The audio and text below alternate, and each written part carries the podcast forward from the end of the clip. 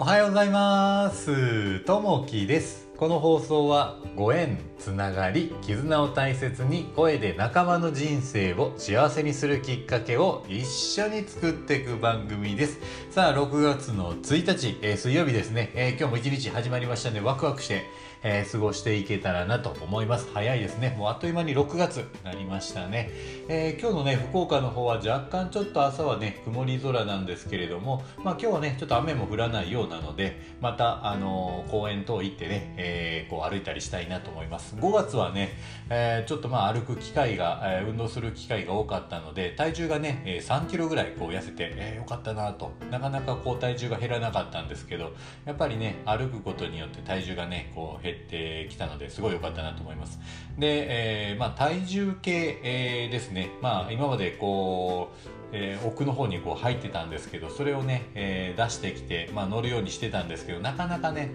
あのー、こう乗るという習慣がね、え、つかなかったんですけどそこで、まあ、友達がね一個面白いのがあるよというので教えてもらったやつがあるんですけど、まあ、それがですねお風呂上がりに、えー、まあ通常バスマットやと思うんですけど、えー、それがね代わりに体重計になっているようなものですね。その上にバスマットのようなものの上に、えー、自分が乗ると3秒で体重が測れてなおかつその携帯に連動していると。なのでその体重計を使わないっていう理由がですねやっぱりこう男性の場合ですと面倒くさいっていうのが一番にあってで女性の場合ですと現実逃避っていうのがやっぱ一番に来てる。ただそれをねお風呂上がりにも強制的にそこにポッて乗るとですね体重がこう測れてしまうというので、まあ、自分の健康管理にもあの非常にいいというのでですね、えー、友達がおすすめしてくれたやつがあるのでもし興味があったらねいっぺんちょっと見ていただけたらなと思います。ちょっとリンクだけはちょっと貼っておきたいと思います。さあ、えー、今日本題に入っていきたいなと思います、えー、今日の話はですね本当に必要かというふうな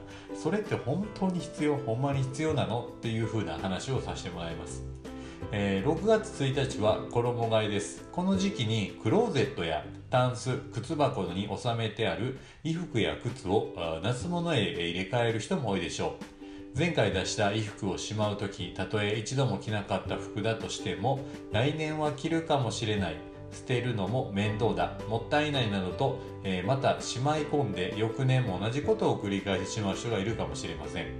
この状態は衣服を生かさないだけではなく保管場所に物を詰め込みすぎ、えー、物を詰め込みすぎてシワや痛みの原因にもなります。えー、整理整頓のつもりで、えー、着ない服を保管するためのケースを新たに購入するなど、えー、本末転倒と言えるでしょう。衣替えで服の入れ替えをせず1年を通して服を入れっぱなしにしている状態も同様です。頻繁に着るものは取り出しやすい場所に置いてある反面奥の方には何年も使われてない服や靴が保管されている人も多いでしょう、えー、要不要の基準は人それぞれです。衣替えを契機に、えー、不要なものは思い切って処分し必要なものはより、えー、大切に使いたいものですと。えー、心がけとして必要なものを大切に扱いましょうというとこですね。ちょうどね、もう夏にもなるので、えー、まあこれからこう衣替えのシーズンで、まあ今までのね、えー、使わなかったものをこう、えー、ちょうど切り替えるタイミング、夏服に切り替えて冬服を奥にね、こうしまうような、春服を奥にしまうようなね、え感じになるかと思うんですけど、ただそのしまう時に本当によくあるあるなんですけど、い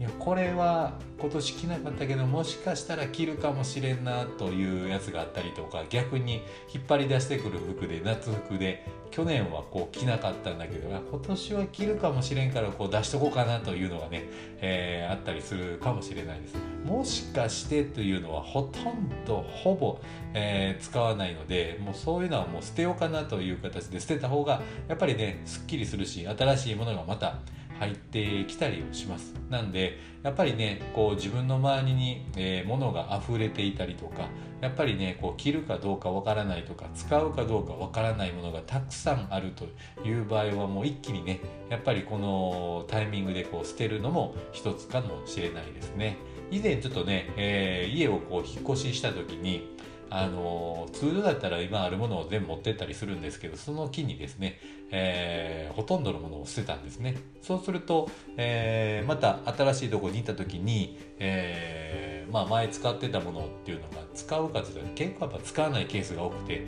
本当にこう捨ててよかったなということがありますね。で、まあ、やっぱ最低限のもの、えー、そんなにやっぱり必要なくてやっぱり自分に大切なもの使うもので最低限に足りるのでやっぱこと足りることで満足すると。余分なものをあまり持たないような生活っていうのもやっぱりね、えー、こう気が楽であったりとか、えー、しますんでやっぱりね必要なものだけを持っていれば大丈夫かなと、えー、必要じゃないものはこの際捨ててしまおうものとかですね。いろんな身のあるもの身の回りにあるものとかですね、えー、やっぱりこう、まあ、自分に関わる生活であったりとかやっぱり人との付き合いもそうですし本当にね、え、必要ないものはもう切っていってまた新たなものを入れていくのも一つかなというふうに思います。さあ、えー、今日の一言になります、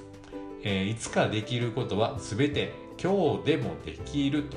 えー、ミシュルド・モンテーニュさんの言葉ですね。まあ、いつかしようとか、えー、これはいつか捨てようとか、えー、いうのはいつかっていうのはないので、まあ、今日ですね、えー、今日も捨ててしまったりとか、今日やってしまったりとか、えー、いつかやるんじゃなくても、今日、今すぐ、えー、思った時が、えー、吉日、